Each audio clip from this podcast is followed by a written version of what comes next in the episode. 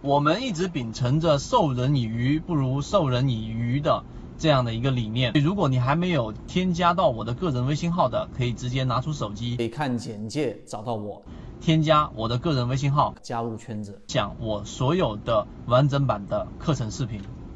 在缠论的角度，为什么均线是具有它的实战意义的？就是我们要首先要判断不同的走势，市场三个不同的走势一定要有非常清晰的划分，那就是三种不同的走势，一种是上涨，一种是下跌，一种是我们说的盘整。那上涨的这种走势怎么判断呢？高低点不断的上移，下跌的这种走势。高低点不断的下移，对吧？高点比前一个高点更低，低点比前一个低点更低，就是下跌趋势、下跌走势，这非常好理解。而对于盘整，那高点比前面一个高点更高，但低点呢却比前面那个低点更低啊，或者是其他的组合，只要是不符合上涨跟下跌走势的，都属于盘整。好，这是第一点，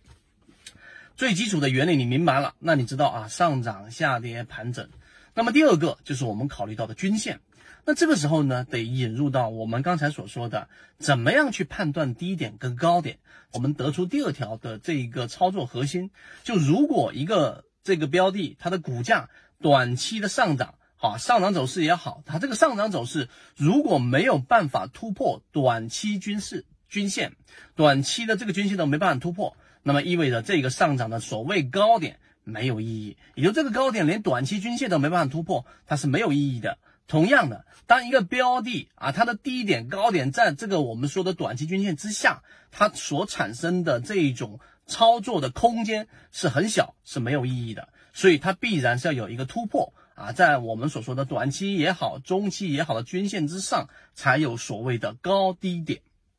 这是第二点。第三点，好，我们来看，沿着刚才我们说第二点的这个思路，你再往下去思考，然后呢，你会发现，当一个标的如果它形成了一个上涨的走势，如果它突破了啊，叫短期均线，它这样一一一段这一个上涨过程当中遇到了我们所说的这一个上期，我们举个例子，一个二十日均线吧，啊，中期均线，它突破了短期均线，那这个时候呢，它却没有去触碰到我们所说的中期均线之后往下拐了。在缠论里面叫做我们所说的这种飞稳，它是对有对于原有趋势的一个对抗，但整体的对抗力度比较弱。第二个，当它这个突破短期均线之后，接触到了中期均线有粘合了，那这个时候呢，就是我们所说的纯稳，它相比于前者，它的对抗力度更大。那这个时候呢，它是一种力量的体现。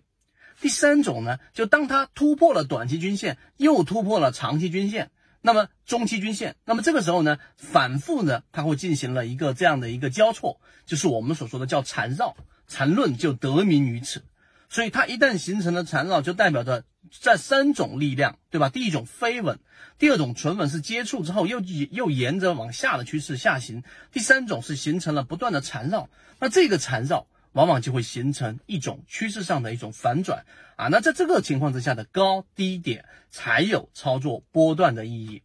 是不是有一点点和原有的这种模糊的对于均线的操作系统的金叉死叉这种概念不一样的清晰定义？国内缠论是一个比较完整的买卖交易系统，适应于无论你是小白还是老股民。的一个非常完整的交易系统，能够让你在交易过程当中进入到另外一个更大的一个台阶。获取完整版缠论专栏航线，可以私聊留言获取通道。